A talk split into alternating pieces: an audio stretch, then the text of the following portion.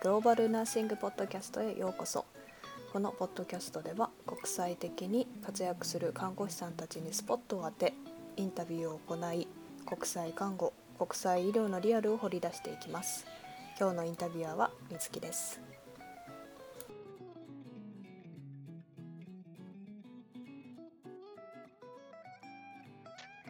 はい、そしたら、えー、と今日は前回に引き続いて久子さんにインタビューをお願いしています。久子さん、そしたらちょっと多分前のエピソードを聞いてる人、これ同じ日に撮ってるから あれなんですけど、前のエピソード聞いてる変な感じ、私たちにとって。前のエピソードを聞いて、あ、あのーが引き続きで同じような感じになると思うんですが、もう一回久子さんの簡単な日本での略歴と、えー、とアメリカでのあの経験っていうのをちょっと簡単に教えてもらってもいいですか？あはい。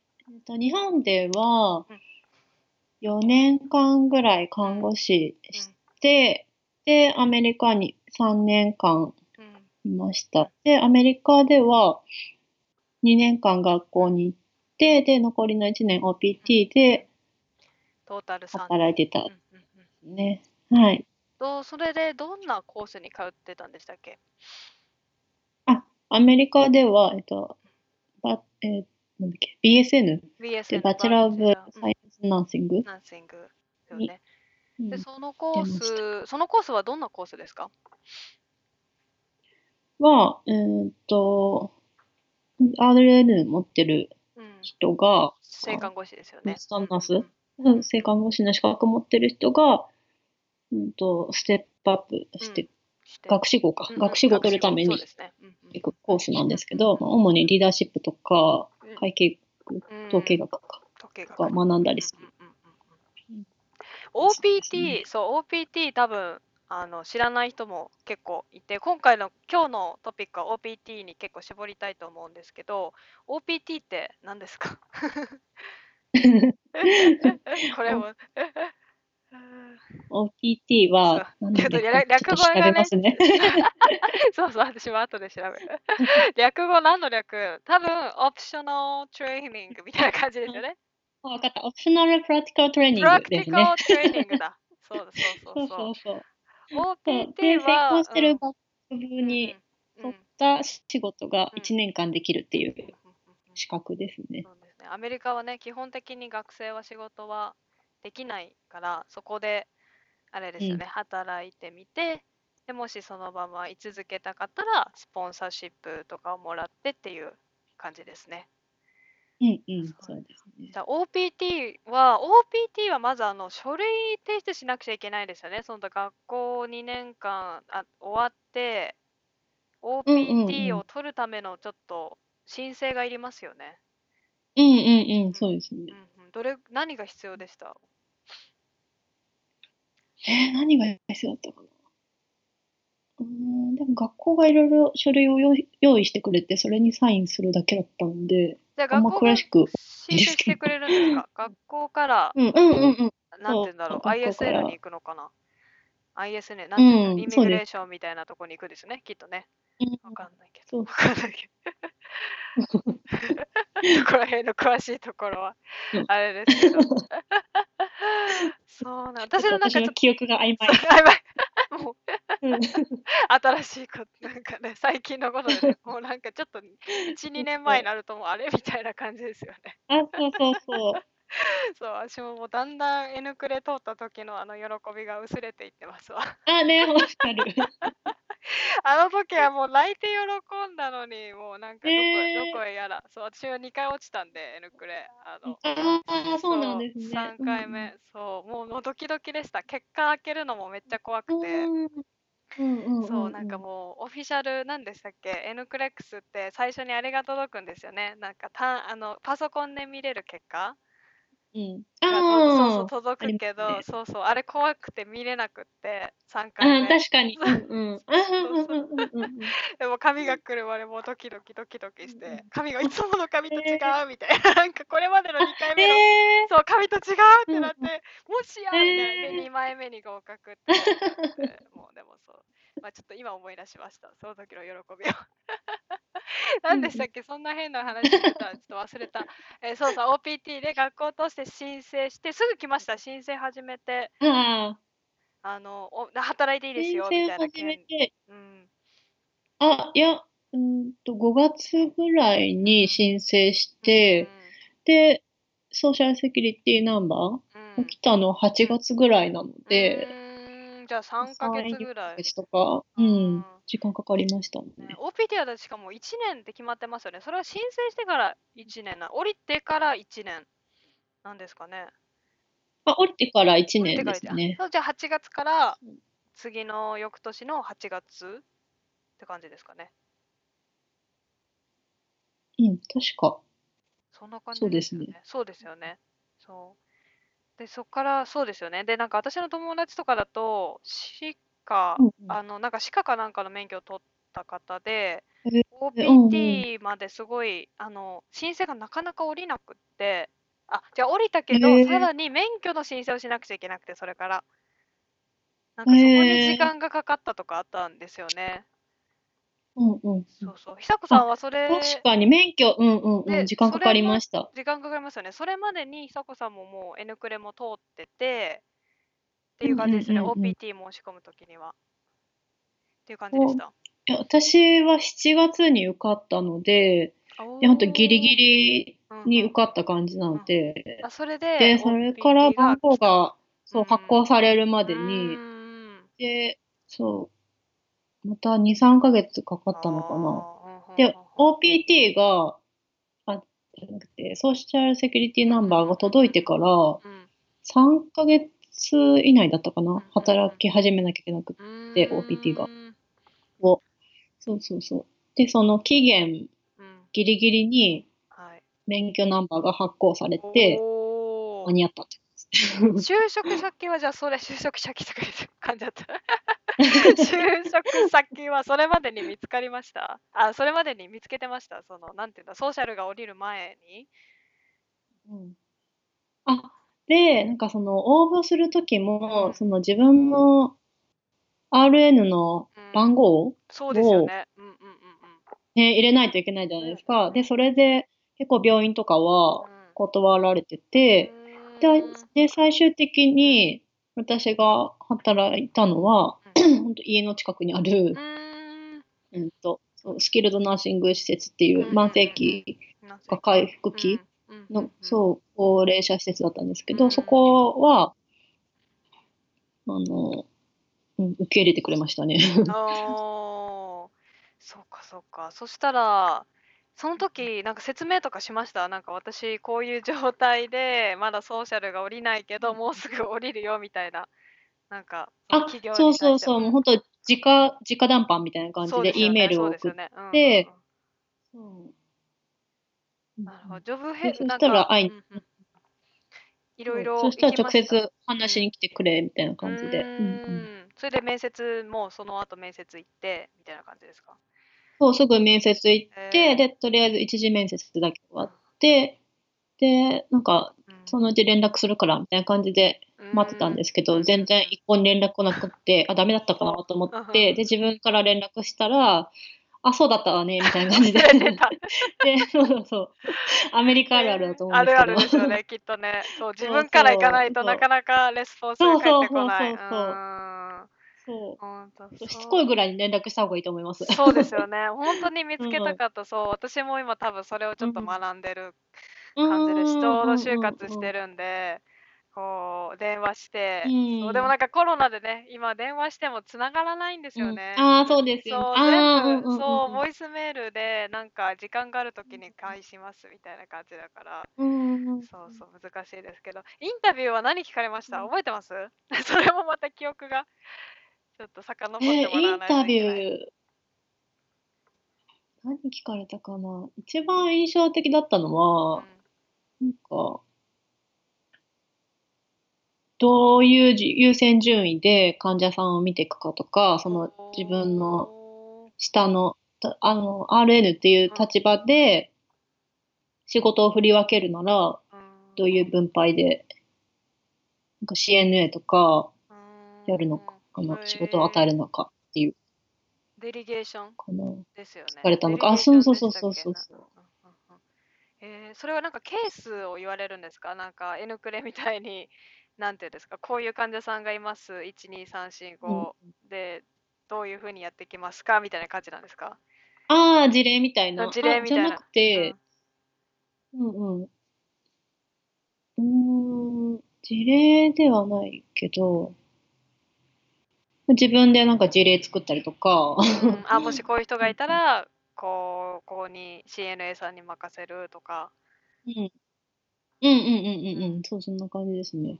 なんか準備しました？仕事が重なった時に、ああ、どうするかとか。誰に相談するかとか、そうへえ。そういう面接の準備とかはなんかどうしました？どうやってしたとか、学校がなんかしてくれたとああ、か。しましたうね。ーん。あ、いや、学校は全然何もやってくれないんですけど、自分で調べうて、そう、ーなんんか、面接の時に聞かれるような仕事、あへークエスチョン質みたいな感じ。質問かう。んそう、質問を、そうそうそう。調べ調て、べ事前にちょっと自分で考えて、うんうん。うーん。他になんかちょっと覚えてる質問、聞か覚えてるなんか面接で聞かれたこととかあります？多分日本でも就活してたら、なんかちょっと違うじゃないですか。アメリカと。うんうんうん。うんなんか日本の面接の感じって。ああ、あとなんかあったかな。何聞かれたかな？なんか私、みつきさんなんか聞かれました？私、そう、私面接で、うん。えーっと、何、私も、何聞かれたかな？えーっと、面白いなぁ。えー患者、あ、えー患者さんの多分、あの、なんかエホバの人がいましたとか、うーん。なんかそううん。いうことで患者さんのその輸血拒否とかしてるけど、あの、どうするみたいな、どういう対応をしますかみたいなのを聞かれました。そう、なんかエホバ、あの、エホバってなんかスペシフィックなものはしなかったけど、なんかこういうシチュエーションで患者さんがこういうふうに言ってるけど、その時あなたはどうやって対応しますか？みたいなのとか、うんうん。それをなんか聞かれたかな。なんか私もうん忘れちゃいました。何聞かれ、何聞かれたかな？なんかいろいろブログには書いたけど、私も忘れちゃった。ううんん。そう、でもなんか練習した時はよくなんかその、なんて言うんですか。まあ日本でも面接そうなのか。なんか自分を表す5つの、なんて、 adjective？みたいなのはうんうんうん結構聞かれました、そんなの。なんだろう、なんか、へえ。形容、自分を表すね、形容詞だかな。け adjective。へえ。なんかそれは、あの、ボランティアの面接で私は聞かれたんですよね。うん。そうへそう、なんかえ。5つ describe してください、なんか、みたいな感じうんで。うん。そうそう、なんか compassionate とか、なんか caring とか、なんて言ったかな、なんかちょっと、なんかそういうようなことをなんか一回ボランティアで聞かれて、えー、みたいな。へー。そう。そうそうあ、でもなんか、その、自分で面接の前にエレベータースピーチっていう、自なんですかそれ。分のうん。い、なんかいいところ、うを自分を売りに出すみたいなあを、なんか軽く作っておいて、エレベーションスピーチって言うんですか？へあえ。そう、エレベータースピーチっていう、なんか、そう、そうそう、エレベーターをへえ。エレベートってあの、作なんっておくといいか上がるとかかなと。うん、あ、そうそうそうそうそう。確かね。へえ。どんなの、な、どんなの作ったか覚えてます？自 どんなことを自分で書いたか。でも難しくないですか、その、自分、な、なんだろう。なんかでもちょっと多分アメリカだったら、ちょっと大げさに言うみたいなのが結構大事じゃうんないですか。うんうんうん。だからそうでなんかすね。自分の、なんか、どういうふうにこう、表現したとか、なんか、工夫とかもしあれば。なんか、私は経験は少ないけどう、ん。なんか、いろんな分野で働いてますよ、みたいうな。ーん日本の経験もそあるし、うん。みたいな。そう。で、その高校時代、オーストラリアにうん。3年間留学してうんて、なんか、うん。まあ、文化とかもうん。日本となんか海外とかいろんな経験してるかうら、そうですよね。共感できますよとか。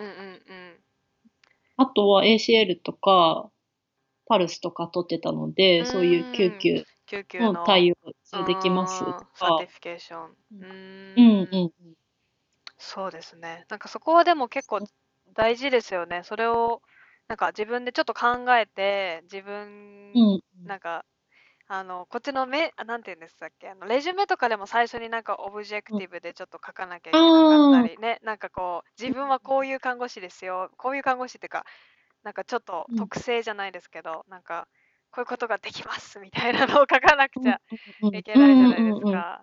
なんかそこら辺があんまり日本では書かないじゃないですか。レジュメに。うんうんそうですね。その時に自分って何ができるんだろうとか考えたりとか。めっちゃ、うん、めっちゃ考えました。で、なんか、あとはなんか言い言い方？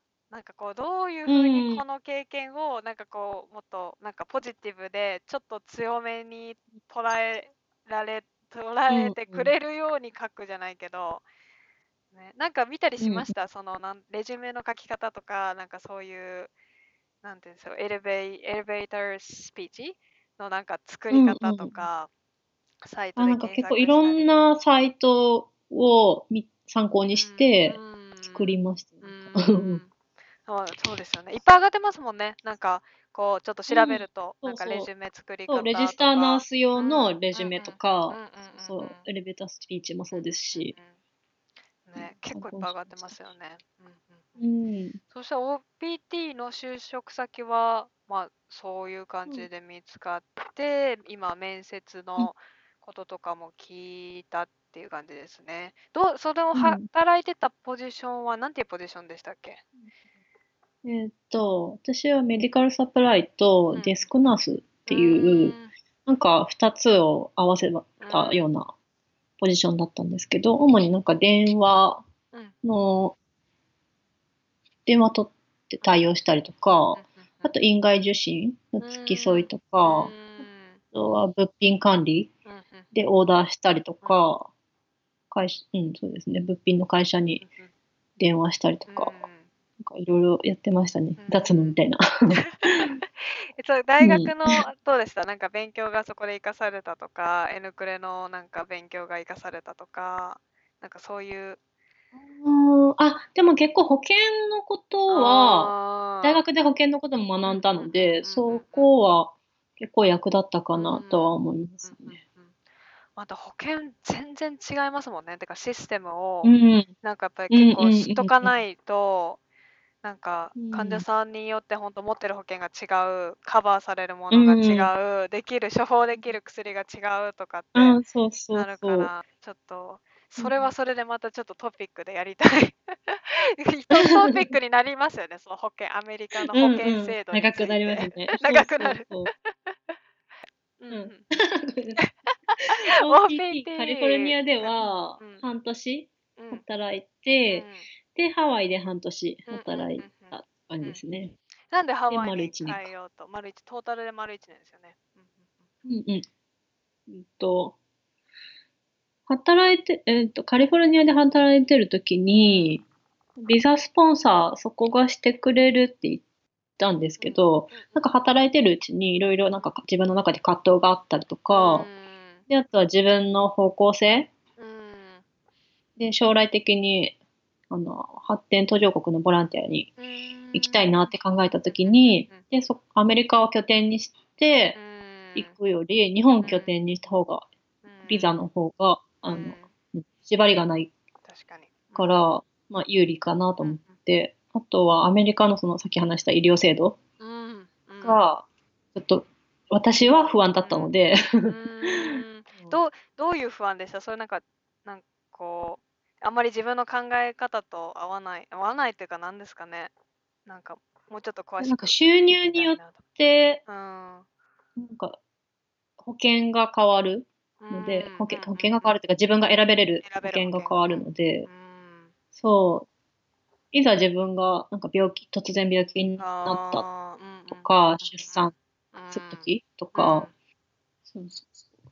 大きな問題ですよね、うんすごいお本当金に。でう、んなんかいいうん。会社に勤めたら、やっぱりいい保険のカバーしてもらえてっていう感じですよね、結構。なんかそこで、なんかちょっと、あ、なんかアメリカってなんて言ったらいいんだろう。なんか、うん、なん実力？実力社会っていうんですか、うんなんか、っていうところが私的にはちょっと結構、あ、そういうことなのね、みたいな。うん って思った、思います、思いました。お金払ってればね、払ってるだけうん、いい医療制度入れたりとか、うん。うん。ね、あったから。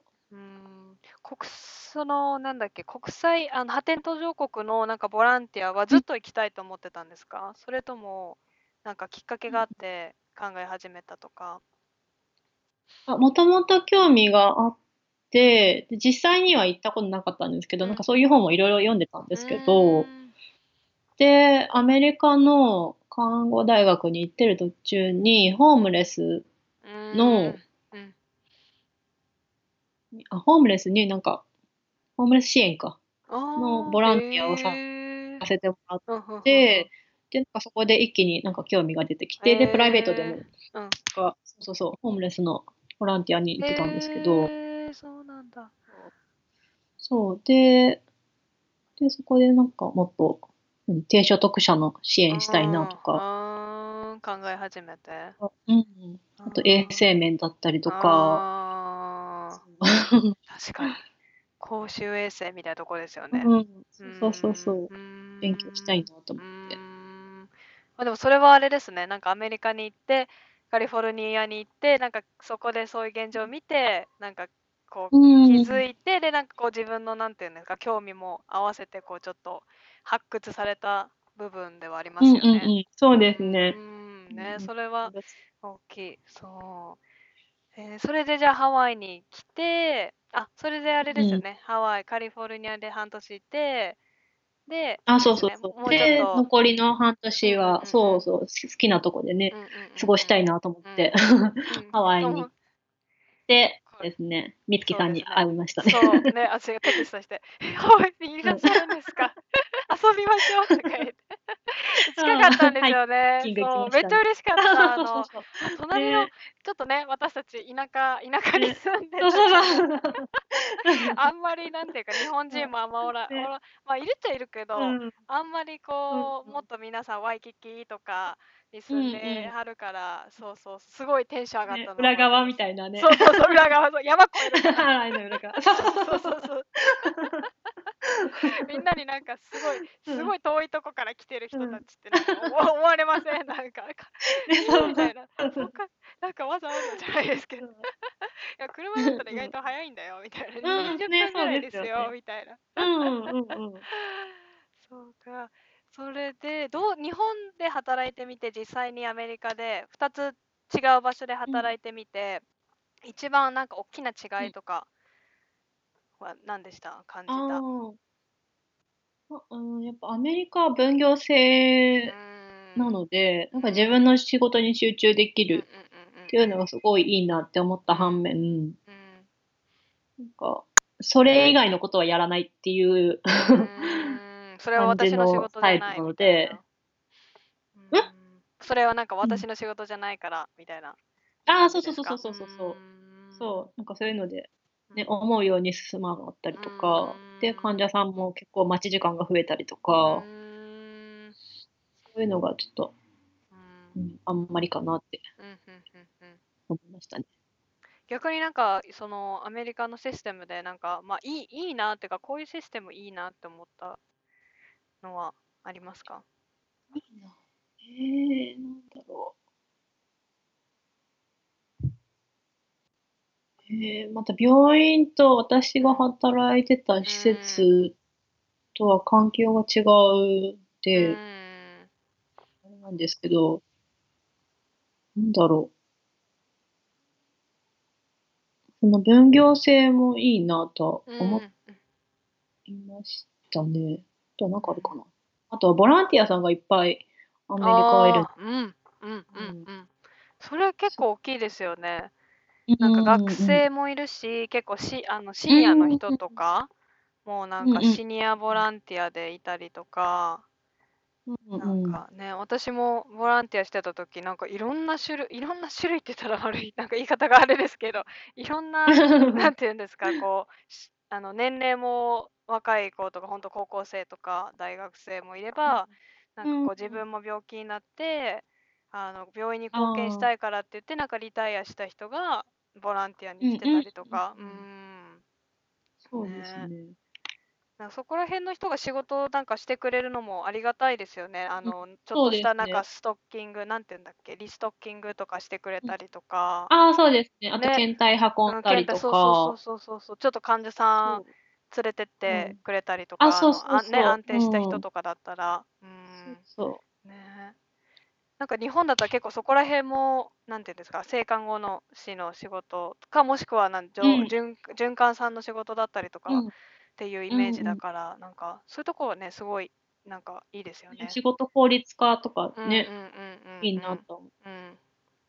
労働、なんで、労働環労働環境ってもっとざっくりしちゃいますけど、なんか働いてる一緒の人たちとか、なんか日本での働き方、またこっちの働き方結構違うと思うんですけど、そこら辺はなんかどう感じました、ああ、かは、なんか向こうはシフト制なんで、うんなんかう、ん。この曜日のうん。この時間帯しか働かないっていううん。固定されたシフトっていうんですかね。うんうんうん。が、すごい良かったなと思いますね。日本は結構夜勤、日勤とか、ね、うん。ミックスで体が疲れますけど。そうですよね。うん。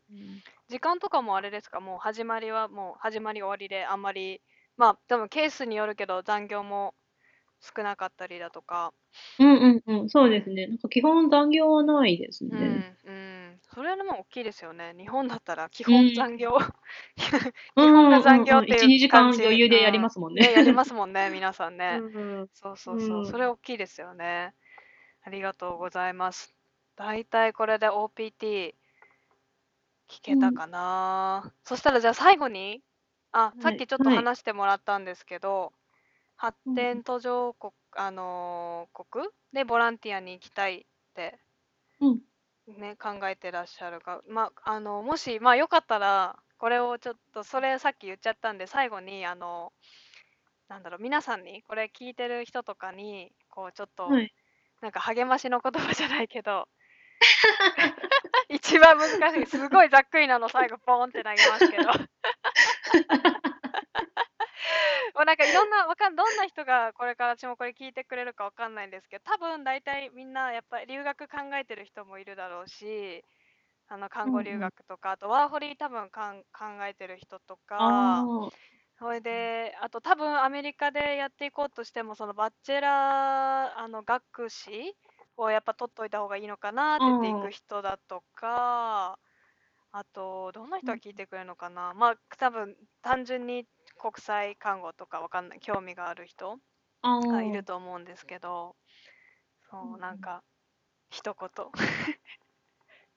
えー、なんかもうとりあえずうん。好きなこととかやりたいことはやっとくべきかなとは思いますうんね。なんか英語に自信がないからっうん。て、なんか躊躇するよりは、うん。やってみて、なんか、で、実際になんか海外に行ったりして、で、うん。うんなんだろう、自分がやり、本当にやりたいことが見えてきたりとかするんで、で、私みたいにアメリカ行って看護師になったけど、うん、そうう、ん結局は自分やりたいことうん。は、そのアメリカじゃなくて、うんうん。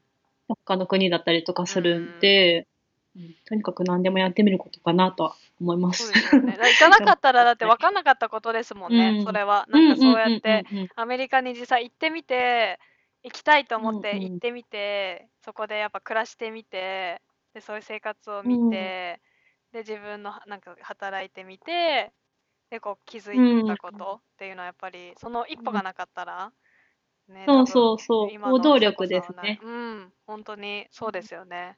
ありがとうございます。そしたらまた久子さんにうん。はい。は、発展途上国に行ったら、そうですなんねか。その経験とかをまたぜひシェアしていただきたいと思います。